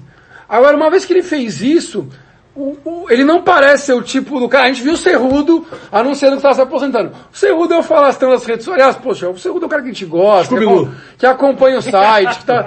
mas ele é. Muito. Mas ele é o O cara. melhor, cara. Mas ele é o cara que não para de falar nas redes sociais, ele é o provocador, ele é o marqueteiro, ele usa o muito. contexto de ser o momento da renovação de contrato também. Isso, então ele tinha muitas questões para falar isso. E já tiver, o próprio McGregor já anunciou a apostadoria umas 14 três vezes. vezes. Uma vez então, semana. Então é muito diferente. O Habib é um cara muito diferente nesse sentido, porque p- pela formação cultural dele, ele é um cara muçulmano fervoroso do Daguestão, que é um pessoal muito atrelado à cultura Ortodoxo. ortodoxo, não só da religião, como do esporte, pouca gracinha, muito trabalho, muita seriedade. Então ele não tem o perfil do marqueteiro de fazer isso por fazer, por ser uma propaganda, por criar um contexto maior de olha, eu parei, mas eu vou voltar. Então tudo leva a crer que realmente ele tenha parado agora. Eu não descarto, senhores, daqui dois anos, deu uma amenizada na questão do pai dele e tudo mais, alguém chama uma luta coringa para ele fazer, para fazer um 30 a 0 e botar 2, 3 milhões no bolso, 5 milhões no bolso, que ele volte. Mas parece que pelo menos, a gente nunca pode dizer nunca, pelo menos parece que em curto, médio prazo, ele parou. É só um contraponto, assim, é, não, não, não quer, é, daqui, eu, eu não duvido, assim, não acho impossível que daqui a seis meses ele já, já, digeriu melhor a, a morte do pai, já, né, a, a fase do luto já deu uma é amenizada. muito, né, cara? Porque o pai morreu no meio do treino. O Exato, pai é o head coach sim, o pai é sim, treinador. sem dúvida, então é. é, é muito então, difícil. é, eu sei que é, então, Não, tô- até por isso, é, tá até por isso a, a, a decisão dele no meio desse turbilhão emocional é uma decisão que é passível de reversão. Então, é, eu acho que pode acontecer é, dele, de repente, é, assim, voltar atrás e, e o, que, o que fica claro para mim e acho que para todos nós aqui é que não foi uma jogada de marketing. Isso É, a gente pode descartar. não. Então, não eu é uma que- jogada de marketing. Eu acho que o Habib não sabe nem o que é isso. Eu acho que é, é, eu acho que é uma decisão que pode ser é, pensada melhor daqui pra frente, pode voltar daqui a seis meses, como o Bruno falou, daqui a três anos para fazer uma luta que, que dê muito dinheiro a ele, talvez até contra o McGregor da vida, ou contra um, um cara que nem apareceu ainda, que seja o- a próxima sensação do peso leve, ganhou todo mundo, aí chama o Habib de Ainda volta. mais o campo aberto ele leves ganhar. agora, o McGregor volta a ser Exato. campeão, é o grande cara que ele Então, odeia, vamos é, embora de novo. saco, e aí é. ele foca seis meses que nem um maluco, treina que nem um louco, E fala mal do pai dele. Isso, E da que mãe, morreu. e da promessa. Então, assim, é, é uma, é uma situação que pode, eu, eu acredito que ela é possível de, de ser revertida, mas eu não tenho a menor dúvida que não é uma pura jogada de marketing. Isso a gente pode descartar Não é fake. tranquilamente. Eu, eu concordo que o McGregor é o cara, é o cara capaz de, de, de fazer essa, essa, essa decisão ser revertida. Ele sim tem as ferramentas de marketing é, para fazer essa, essa, essa decisão ser revertida, mas se essa decisão for revertida, não será por marketing do Habib, será por marketing do McGregor. É, eu acho pra isso ele vai ter que ganhar seria- do Poirier também. É, ele vai ter que mexer com outra parte do corpo É. do Habib que não é o bolso. Isso. Seria algo do tipo se o McGregor começar a encher muito o saco e daí tocar a honra que a mãe libera ele da promessa, né? Desse nível, né? Tá bom, Mãe, filho, vai lá e vingue a espanca esse família. imbecil, é. É, Mais uma ser, vez. Mais uma vez. Mas eu acho bem, bem provável, assim, é, por, por tudo que vocês falaram, e por essa questão deles serem, ah, de terem um tipo de relação quase de, de devoção entre pai e filho, da forma que a cultura, como se falou, a forma cultural que, que, que eles têm, pode ser que, pode ser que seja bem provável mesmo de, de ter um retorno. É, é, que a forma cultural vem de vários pontos, né? A gente sabe que, aqui, a- aquela parte da, da Rússia, do Cáucaso ali, o Daguestão, Tchetchênia ali, você tá um cara um pouco mais é, informado, informado nessa questão. A questão do esporte de luta é muito cultural, é o futebol deles. É. Então o esporte de luta é o futebol deles. Então já é uma coisa muito enraizada neles. E, e, a, e a própria cultura ortodoxa de qualquer religião, não é porque é muçulmana, podia ser um cristão, mas ortodoxo, judeu, não importa que é a religião, acaba sendo um cara muito fechado É e um focado. cara de um drive muito, muito Isso, porque ele acaba não sendo um cara que vai fazer festa, não vai ser o Neymar alugando lancha no bar, citando o Neymar de novo aqui, hein, coitado do Neymar. Mas assim, Ah, Foi mal, Biel, foi mal, Biel. mal, é, é, mal Neymar. Mas assim, não vai ser um cara que vai se perder em outras... Ah, que acontece? Não vai ser o Conor McGregor, o, o, o Encerrudo posando com duas modelos de biquíni, o McGregor alugando uma Ferrari. Não é o estilo do cara. O estilo do cara é academia, casa, família, dormir, academia, casa, família, vai no, é, centro religioso. vai- É, é, é o jeito de- do- do- da cultura que ele vive, porque o esporte principal dele é a luta, e, e da questão do que ele se priva, enfim. O contexto todo favorece que ele seja esse cara focado ali. É, e, e- e isso tudo que você falou só, com- só, só reforça que eu acho bem difícil que ele, que ele volte atrás dessa decisão. Não, e, não, e não tô dizendo que por isso ele é melhor ou pior do Ah, que sim, o cara sim. que vá beber na balada, nada disso, pelo amor de Deus. É importante apenas dizer diferente. isso porque É. vai falar, ah, tá falando o cara que é melhor porque ele é focado. Mas tô falando que esses fatores contribuem pra ele ter esse perfil. Concordo. Bruno Costa, você tá me difamando aqui em off? Não, eu só acho que eu era a pessoa mais apontada aqui nessa mesa para falar sobre a cultura religiosa, mas tudo bem. Eu aceito que vocês tenham debatido bastante sobre esse tema sem me incluir. É, Não tem porque você, problema. você tem, você tem Eu tenho uma vida mais regrada, eu tenho... não tem esse costume de frequentar. É porque a sua cultura a religi- religião como um norte. A, a sua cultura Casa, ortodoxa- trabalho, família. Exato. a sua cultura O senhor está me menosprezando. O senhor não tem nada disso mais do que eu. A cultura, se respeite. a cultura, a cultura fervorosa dele é pelo sul. O sul é meu país. eu, eu, por, por o sul é exemplo, meu país. A minha religião é o sul. por exemplo. O sul inteiro. por incrível que pareça, já fui e eu, eu já fui um coroinha. não Você sei o Garibaldi. vocês. Você e o Garibaldi. É o meu, meu amigo, né? Seu amigo Meu Garibaldi. amigo de outra hora. Thiago Kiel quase derrubou a mesa. Pessoal, esse barulho foi de Thiago Kiel. Aqueles que não conhecem, por Demorou favor, pra pesquisem. Demorou. Pesquisem Não isso. dá. Não, não é razoável. Olha, 59 minutos e 40, Alexandre. Demorou pra esculhambar o podcast, né? Marca pra cortar essa parte, por favor. Não, não vou cortar, não vou cortar. Mas vai. parece que a gente tava no zoológico. Mas a gente. A gente não tá. Exatamente. Nossa, Eu tinha um projeto, meu sonho. Tem animais aqui, porra. Eu, eu, escuto, eu escuto o ótimo podcast Correspondentes Premier, que é dos repórteres brasileiros que moram em Londres e falam de futebol. E eles gravam no pub toda semana, É bebendo. e eu acho um puta no barato. E o meu sonho era que a gente gravasse num bar toda semana. Não ia dar certo. Óbvio. Ainda bem que a gente grava em estúdio, sei lá, de casa, porque realmente. Primeiro que me obrigar a ver vocês toda semana seria um negócio muito desumano. No bar, então. No bar, então. bar. Que sacrifício. No bar de Bangu, inclusive. Bruno com a vida re- regrada É, eu dele. como religioso reduziria muito minhas Podcast do. Geleia. Senhores, e o Justin Gage e a categoria dos leves? Vamos lá. Gust, uh, é péssimo esse Poirier game. campeão dominante agora, todos sabem. Vamos lá. Acabou. Estamos sem, estamos sem no Magomedov. Eu acho Nós que o temos, Edgar vamos tem decidir isso no nós temos Poirier, Tony Ferguson, Justin Gage. E Conor McGregor. E Conor McGregor é? Será? Edson Barbosa. Olha, pra mim, pra mim o Será cabe muito mais pro Tony Ferguson do que pro McGregor, tá? Charlinho, o cara comentou no, no, no Facebook do UFC Brasil. Charles! O Tintin falou também antes da Não, luta, foi agora. porra. Charles e, e, e é a luta que todos querem ver, porque o Charles ia finalizar. Inclusive, dirão agora. O cara deu um triângulo. Dirão agora, fudido. agora que ele fugiu do Charlinho, que seria o próximo, É verdade. e a luta... Mas vamos lá, senhor. Ale, esse pessoal tá muito na, na baderna. Pra você que nesses três nomes aí, e o Conor, eventualmente, Então, eu- é um eu- candidato grande, vai voltar a ser uma baderna na categoria dos leves? Eu acho o Conor um candidato maior que o Tony Ferguson, tá? Eu acho que o Tony Ferguson virou fio.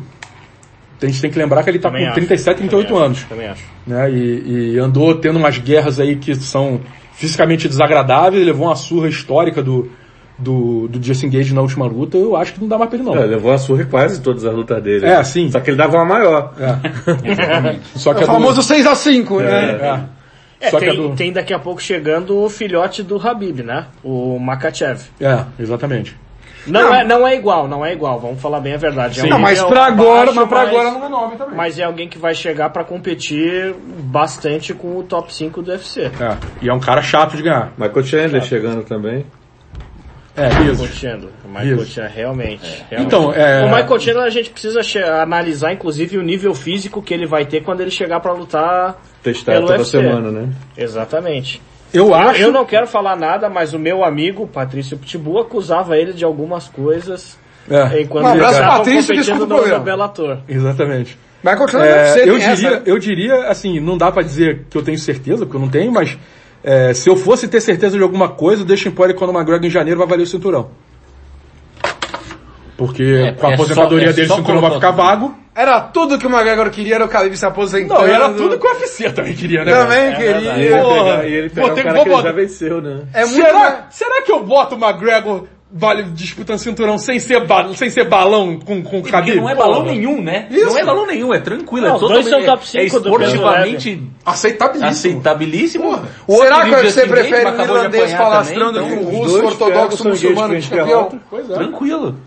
Agora, é, é- é curioso, né? Primeiro, uma observação só escutando o Norman dois Medov, campeões. eu comentava aqui em off antes do evento que me assustou a repercussão de como o nome dele tá grande hoje no mundo do esporte, mesmo pós-luta, porque eu vi postagem do Cristiano Ronaldo com o Nurmagomedov abraçado e dando moral de fanzete, pra você ver o tamanho. Às vezes a gente, a gente que é do núcleo MMA, que acompanha semanalmente, não sabe o quanto o cara tá pro afegão médio. É que eu acho que a gente perde o momento que esses caras realmente explodem pro mundo. É. Pro, pro E o mundo. Cristiano Ronaldo é afegão médio. É afegão médio, Só sabe? ele é o maior. Nossa, ele é Porque Depois a gente pergunta pro Yamin se conhece o... É, se a mim eu ouvi falar no Nurma. provavelmente ele explodiu depois da briga com o McGregor, Sim. por motivos óbvios. Com certeza. Né? Ah, mas a gente não, a gente Vi perde nessa um pouco TV essa, aqui fora, a gente inclusive. perde um pouco essa noção, né, do momento que o cara vira, ah, fica grande. A gente percebe depois quando vem falar com a gente, né? Vem o pessoal na firma falar, Até porque ah, é assim, hoje. ele não é o produto mais vendável, Não, né? muito pelo contrário. ele é O nome etapa dele já é oposto do- difícil, Habib Nurmagomedov.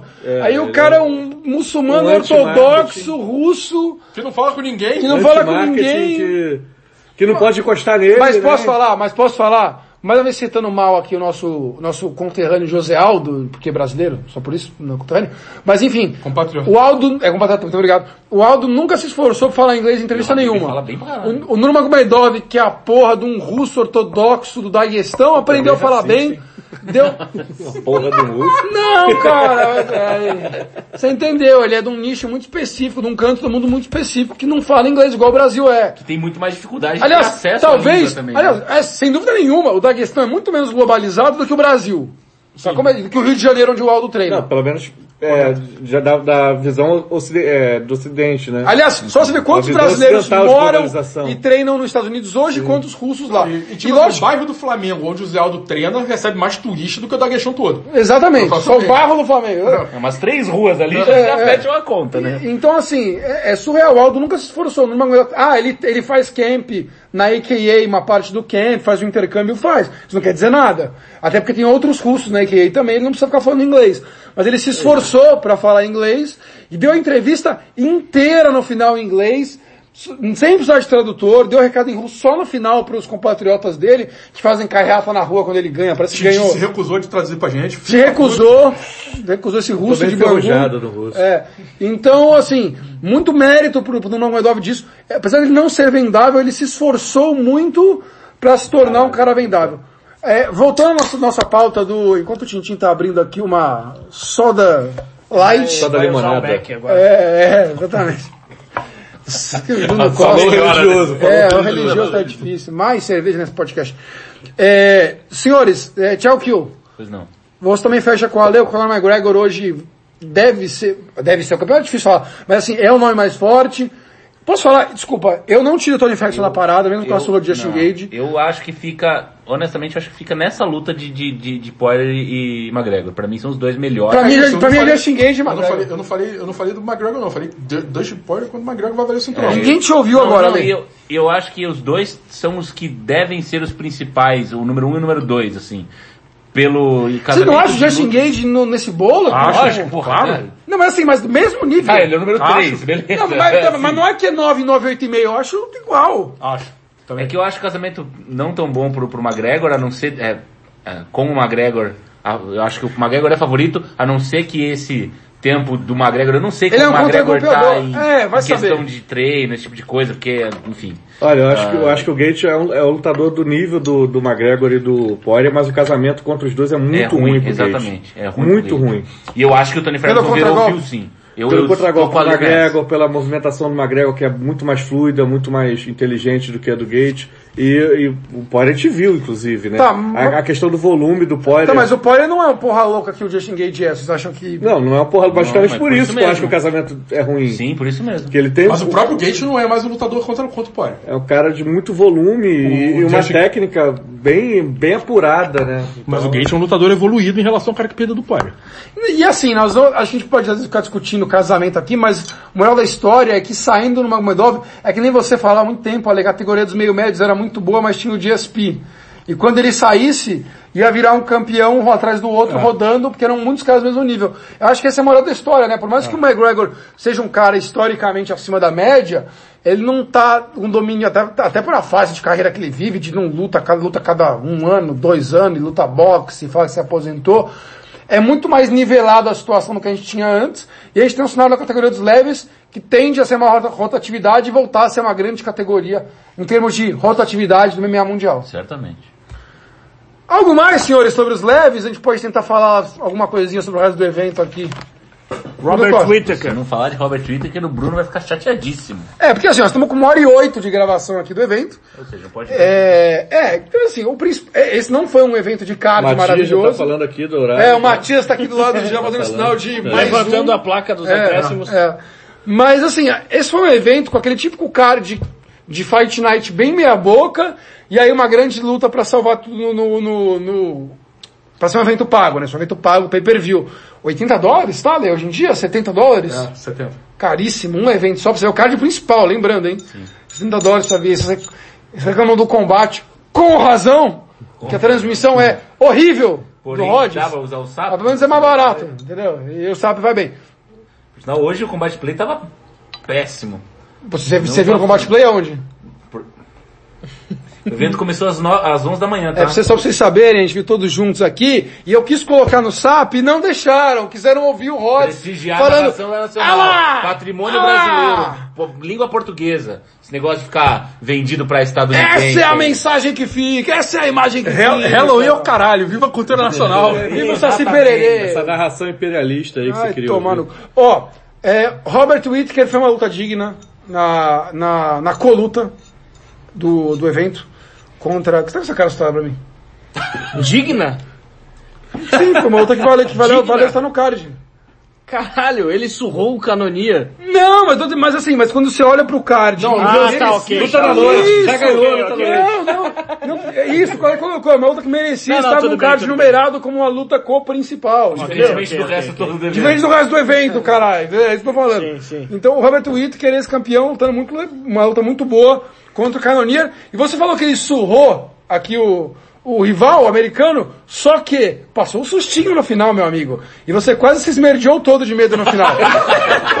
então, não faz essa cara pra mim. Já tomou muita cerveja pra fazer essa cara pra mim. Bruno Costa, tentando manter a seriedade do podcast, a a gente esperava um pa... 20 minutos atrás. A gente esperava um passeio do... do Vai do... trocar a cueca falando. A gente esperava um passeio do Robert Whittaker. É, ele, é porque ele é muito mais técnico, muito, muito mais qualidade que o adversário. Por um bom tempo da luta ele dominou muito bem, mas a grosseria no final deu alguns sustos. Fala pra gente. A gente esperava E ele um ganhou por decisão. É, a gente esperava um passeio, mas não é o que diziam as casas de apostas, né? Era uma luta bastante equilibrada, até fiquei bastante surpreso, porque assim, Você acha que tinha um fator de já apostar aí no desgaste do Whittaker depois de tantas guerras que ele teve? é a única possibilidade que eu consigo enxergar. Porque tecnicamente não existe nenhuma comparação entre eles, Nenhum campo. Não em nenhum campo. Mesmo na trocação, que o Canonier é um cara muito violento, de mão pesada, a velocidade deles é muito diferente, a técnica é muito diferente. No wrestling também não dá pra comparar, a gente viu isso durante, o, durante a luta. E eu fico feliz que o melhor lutador tenha conseguido vencer, de verdade, porque eu acho que eu subestimaria o Canonier, mesmo que ele vencesse esse combate. É, porque no final ele deu uma blitz no, no É. Whittaker, né? E, e acabou e o Whittaker... Você acha que ele sentiu os golpes mesmo? Deu uma... Acho que o primeiro, o, o primeiro ganchinho que entrou ali nele, ele deu uma sentida, Era mas qual era a minutagem no último round, vocês lembram? Ah, faltava 40 20 segundos, 20 ah, segundos. foi um minuto e Não. meio. No começo acho que faltavam uns Não, 40 segundos. não, faltavam ainda, 20 segundos. Faltavam 20 segundos. Foi um negócio Na hora que você falou, não absurdo. pode ser. Eu não, foi, eu, eu ouvi vindo do lado do, do Kill, mas Claro, tudo bem, claro, tudo bem, tudo bem. Mas assim, eu achei que foi uma luta bastante competente do Itaker, eu fiquei um pouco mais tranquilo, ele consegue, pelo menos nesse nível, ele consegue se virar bem. Acho que infelizmente vão casar ele de novo como desafiante ao cinturão do Adesanya. Por que, Que é o que tem infelizmente? pra hoje, né?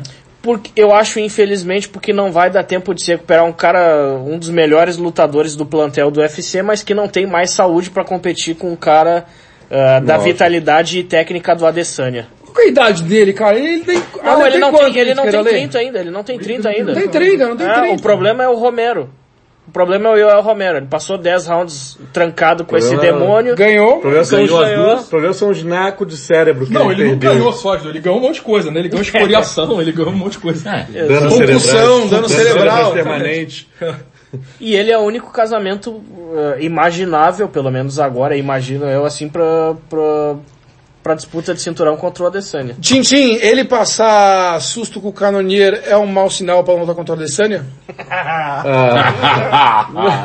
Cara, eu acho que ele- o, o mau sinal da luta contra o Adesanya é, É é por si só o a luta contra o Adesanya. É a luta contra O mau Adesanya. sinal, o mau sinal é quando fecha É a anunciarem, é anunciarem não, seu é rival é o Adesanya. Porque assim, Quando eu fecha a porta e só sobra três pessoas ali dentro, uma delas é a Adesanya e outra é você. É claro, Outro juiz. é claro, é claro que Que quando não vai te ajudar. É claro que quando o Robert Whittaker vai enfrentar o o Canonier, a gente imagina que ele não vai passar por susto, que ele vai dominar a luta, né, comparando a qualidade técnica dos dois. Mas eu acho que é, não se- eu não- é, a gente não deve supervalorizar esse momento final do Canonier, porque foi os caras já momento final. cansados, um momento final, faltando 20 segundos. Que É, única- o Canonier sabia o que era Canonier, também o. Canonier não tinha mais como é, recuperar a luta em pontuação, óbvio, e tentou de alguma maneira ali dar tudo que tinha nesse momento final para tentar uma Hail Mary, né, algo parecido. Coisas- Americanizou de novo aí. E essas Falou, coisas- e essas coisas Em vez de acontecem. tudo ou nada. Essas coisas acontecem no MMA, cara. De vez em quando. Maria. É, quantas vezes é, nós não vimos, por exemplo, é, eu- a gente pega aqui o exemplo da luta do Weidman contra o Lyoto Machida, que o Weidman dominou a luta o tempo todo. No final, o Lyoto deu uma, uma blitz ali de um minuto, um minuto e meio e o que se repetiu aqui no Brasil foi que, olha, por que, que o Lyoto não foi agressivo desde o início? Por que não? Por- Porque ele não é adversário, Não, porque ele é o Lyoto, porque, porque não é assim que que funciona, o porque às vezes o cara se arrisca tudo e pode até dar certo, entre aspas, de uma certa forma que ele conseguiu ali aquele momento, mas estava sob controle, né? O, tanto o Weidman naquela luta quanto o Robert Whittaker nesse final estavam com a luta sob controle, mesmo é, sofrendo esse, esse ataque, essa, é, esse, esse é, assédio no final da luta do oponente, eles sabiam que era só segurar um pouco ali e, e esfriar um pouco o ânimo do, do, do adversário, esperar o relógio chegar até o final. Então eu não, eu não, eu prefiro não supervalorizar esse momento que ele passou, principalmente em comparação de uma luta contra o Adesanya, que por si só já tem toda a dificuldade, por si só já tem todo ah, o favoritismo do Adesanya num, num possível segundo encontro entre eles. E eu acho que não é esse final de luta do contra o Canonia que vai interferir nesse favoritismo para mais ou para menos. Agora, sem criticar muito a lei que o... eu- eu- Posso falar, eu não sou descrente assim, eu gosto desse duelo dele, do Adesanya com o Whittaker, porque eu acho que a movimentação do Whittaker, os golpes dele e tudo mais, ele tem um estilo que pode dar um pouco mais de luta com o Adesanya do que a gente viu contra um borrachinho da vida que a gente esperava que não desse muita luta e não deu, né? É, pelo menos pelo casamento de estilos, me alegra um pouquinho, assim, a ler, é muita, querer acreditar muito da minha parte. É, cara, assim, eu gosto muito do. do. Eu gosto muito do Whittaker. Eu acho o, o, o um, um monstro. Só que é, eu acho que a luta tende a ser mais desigual do que foi a primeira, tá? É, é, eu não vou dizer assim, ele é novo, né, como a gente falou, é, tá muito cedo, diferentemente do Ferguson. Eu acho que o Ferguson tem uma probabilidade muito maior de ter virado fio do que o, o, o, o Whittaker, mas eu acho que o, a situação pro, pro Whittaker contra o, o Adesanya é, é, é um pouco mais difícil. O que eu acho que o, o que eu acho que o, o Whittaker fez bem foi livrar o Canonier de uma vergonha colossal que ele iria passar contra o Adesanya, né? Porque assim, Ah. ia ser uma Mais que borrachinha? Ia ser uma, porra, Ah, cara, ia ser uma disse mais, mas no nível, que pelo isso? menos. Mu- Tranquilamente mais. E pra mim ia ser papo de Cormier contra Derek Lewis.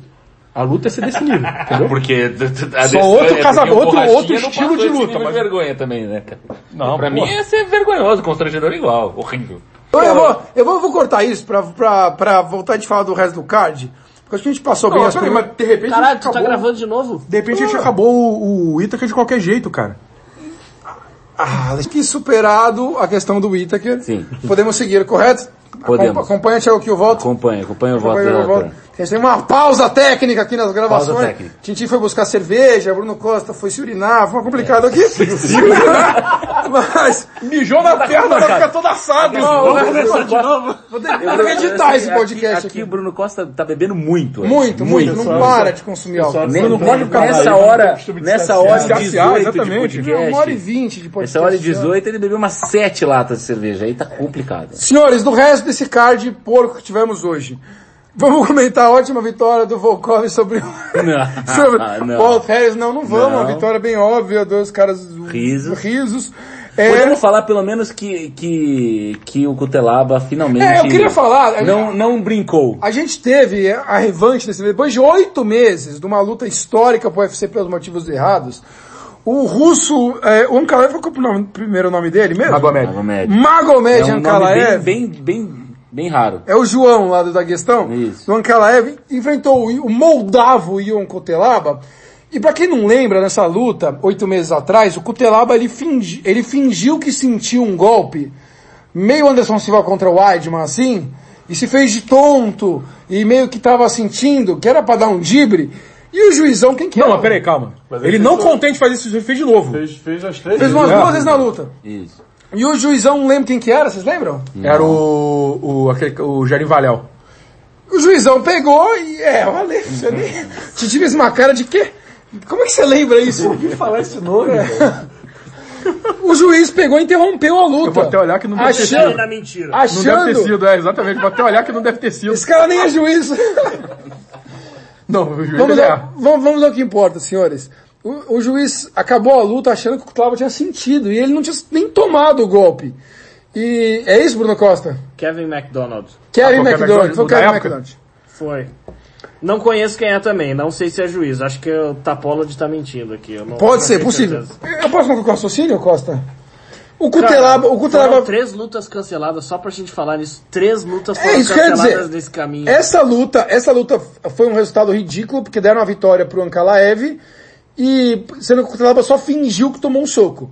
E aí ficou um clima muito chato, quiseram remarcar a luta, e por causa de Covid, lesões tudo mais, três vezes a luta foi cancelada e remarcada, e finalmente ela saiu hoje. E pra surpresa de ninguém, Alexandre, o que aconteceu na luta? O Ankalaev, que é um lutador muito melhor do que o Kutelaba, passou o carro no Kutelaba, a única moral que a gente tem nessa história é que a burrice do Cutelaba de fingir um golpe e o juiz burro que, que, Caiu nessa. que caiu nessa só atrasaram a carreira do Ankalaev em mais ou menos oito meses, né? Então, assim, e o Cutelaba é um divertido até, né? O famoso Hulk, né? Que se pinta de verde com as pesagens, Bruno É um lutador divertido, ele consegue normalmente um knockdown no adversário e perde a luta no segundo round. é uma constância grande na carreira dele. Já fez contra o Glover, já É fez uma, contra outros. uma estratégia bem uma interessante, é uma ótima estratégia. Ele Pelo sabe como manter o emprego perder ele bem. consegue. Garante bônus Tá melhor na cota luta. de Moldavo da, da, da- Tá na conta de Moldávia. Mas então, achei muito interessante por isso. O Ankalaev é um nome que pode se destacar daqui pra frente. Um card que teve além disso. o jogou Alex Taito Cowboy. Ivasa, Taito O. Taito, o Tuivasa lutando contra o Stefan O cara Struve. jogou SBP na minha cerveja, velho. Caralho, eu tentei te ajudar aqui com a infestação de moribundo no Carioca. O Carioca tá reclamando. É muita cerveja, Pelo vai amor falar marimbondo, Thiago Exato, óbvio que você fala. O Matias Morimbundo é o Diego Tintin jogado em Bangu depois do Sou eu bar. depois do futebol. É. pra quem não sabe, os amigos cariocas estão reclamando. Primeira coisa do frio em São Paulo, 23 graus. Um calor aqui. o Rio tá com calor suando, os caras estão com frio. Pensei que ideia idiota e de Segundo calça. que pra quem tá em São Paulo, tá um chame de mosquito insuportável nessa cidade. Chame de mosquito. Então eu tentei. É. Eu tentei t- te ajudar, Thiago. Tá mel esse. O coletivo de Bom, mosquito eu queria é falar do Alex Cowboy, mas não vou falar do Alex Cowboy. eu tô- é, eu posso encerrar a edição, Bruno Costa? Faça essa gentileza. Boa noite. É, que deselegante. Ah, Alexandre Matos tá desencanando já do programa claramente. Eu vou, ter, eu vou ter que editar esses últimos 10 minutos para não ficarem tão patéticos. Não, não deixa, deixa, porque tá partindo. Os 10 minutos iniciais de Não, eu tava, baboseira tá eu no tava final. mo- querendo mostrar que Diário Valeu existe, só que o... Existe, existe. Não, só que eu... Deixa eu acabar de falar, porra. Só que eu descobri que o... O cara tá puto até agora Não, tô falando puto que ele não, inventou pô. um nome. Pelo contrário, eu tô rindo, porra. O, o, o, o, o arroba do cara é ninja preto.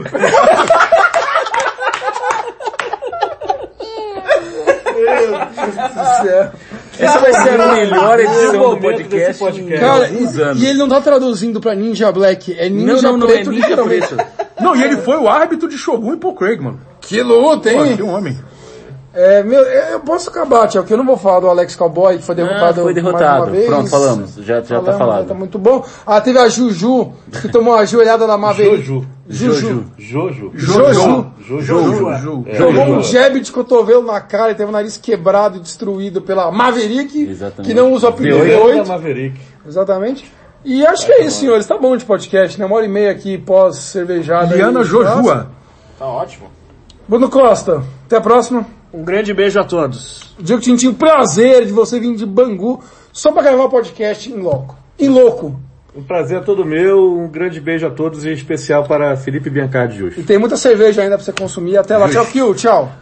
Tchau. Tem um armário lá em casa pra todos. você dar uma. Pode- ajudar, é, tem que fazer porta tá um- solta. uns serviços aí domésticos. É, o Tchau Kill, procure nas redes sociais, ele faz serviço de Marido instalação. Exatamente, tá lá. arroba Precisando, tamo aí. Ale, finalmente é bom a gente voltar a gravar pessoalmente, né? A gente que se acostumou a gravar pessoalmente mais de dois anos em São Paulo, agora tem que gravar por Skype. Prazer tê-lo aqui novamente. Não vou falar que a gente volta semana que vem, né? Porque o UFC não tá ajudando muito. Tem Anderson semana que vem, é isso? Voltamos semana que vem. Meu Deus do céu! Não quero. Expectativa, expectativa. Anderson e Uriah Hall. Tintim. Uriah Hall se caga, Anderson vence. Homem ambulância volta, spinning back kick e acaba a carreira com nocautaço, mano. Bruno Costa. Eu acho que o Anderson ah, vai ser nocauteado e vai dar tchau pra todo mundo. Anderson vence por pontos roubado. Totalmente possível. Totalmente plausível. Dando muito menos Uriah golpes. E Uriah Hall cagado. Eu ainda tô rindo do back kick que o que o que o que o que o falou. É, e, a, e a bebida dele foram 4 litros de Coca-Cola, então. Quase isso mesmo. Exatamente. É, Ale, tchau. Tchau. Oh, não, peraí, Um, calma. a- um abraço e bom pra. Boa volta. Ele boa Não, você perguntou o que eu acho da luta. É, você quer falar É, sobre isso? não, pronto, é isso. Não Tá, mas- falar da luta, não. Mas você acha que Anderson ganhando, vamos jogar ele lá pra cima de novo? Anderson ganhando, se o Anderson ganhar, ele vai lutar com ele. O próximo adversário da Adesanya. Meu Quem Jesus amado. É porque é isso aquela revanche Não, lá, porque foi quem, que é quem deu a melhor luta pro... pro... Ah, o Dan Henderson Ah, não o foi Anderson assim? anunciou. O Titi falou que o Anderson anunciou que é a última luta dele. Ele já anunciou que a última luta dele faz. Ah, nunca. Oito anos. Não, é, é realmente. acho Falou que ia parar com 29 Ele anos igual o Pelé. tinha pô. 15 lutas no con- contrato ainda e tal. É verdade. Ele anunciou dessa vez que vai parar. Ele para, Lê, se ganhar? Se der um title shot pra ele? Que tá teu shot, puta que pariu. Eu não quero, é ridículo, mas. E o Borrachinha? Se derem o Borrachinha pra ele. Foi a luta mais dura do Adesanya, Anderson Silva. É isso, Bruno Sado. Não tenho, não tenho como discordar disso e só pra lembrar que eu também vim de Bangu, exclamação. é verdade, vocês estavam em Bangu também? Também. Bom, então no, no dia de amanhã para vocês. O podcast deve voltar semana que vem, falando de Anderson Silva, né? A gente podia aproveitar semana que vem que vai só, só Anderson Silva, falar de Lomachenko, né? Que a gente pensou em fazer um podcast para isso e não fez. Contra o Teófimo Lopes. É, contra o Teófimo Lopes, perdendo finalmente os cintu- os cinturões todos dele do peso leve. Lomachenko, hein? É ruim, Superestimado. Lomachenko, superestimado. Eu Teófimo Lopes também, não fraco. gostei. E a gente pode, pode enfim, fa- falar do que faltou. Depois a gente fazer um podcast Lomachenko especial ou Popó? disso. Popó, Popó, Popó. E do futuro, mesmo, e do futuro do peso leve do boxe. Ah, que também vale muito a Falcão, pena. né? Esquiva Falcão que, Ah, que não, deve ser o. É o... Pessoal, tchau. O podcast está em volta semana Ah, que vem. Forte abraço, até a próxima.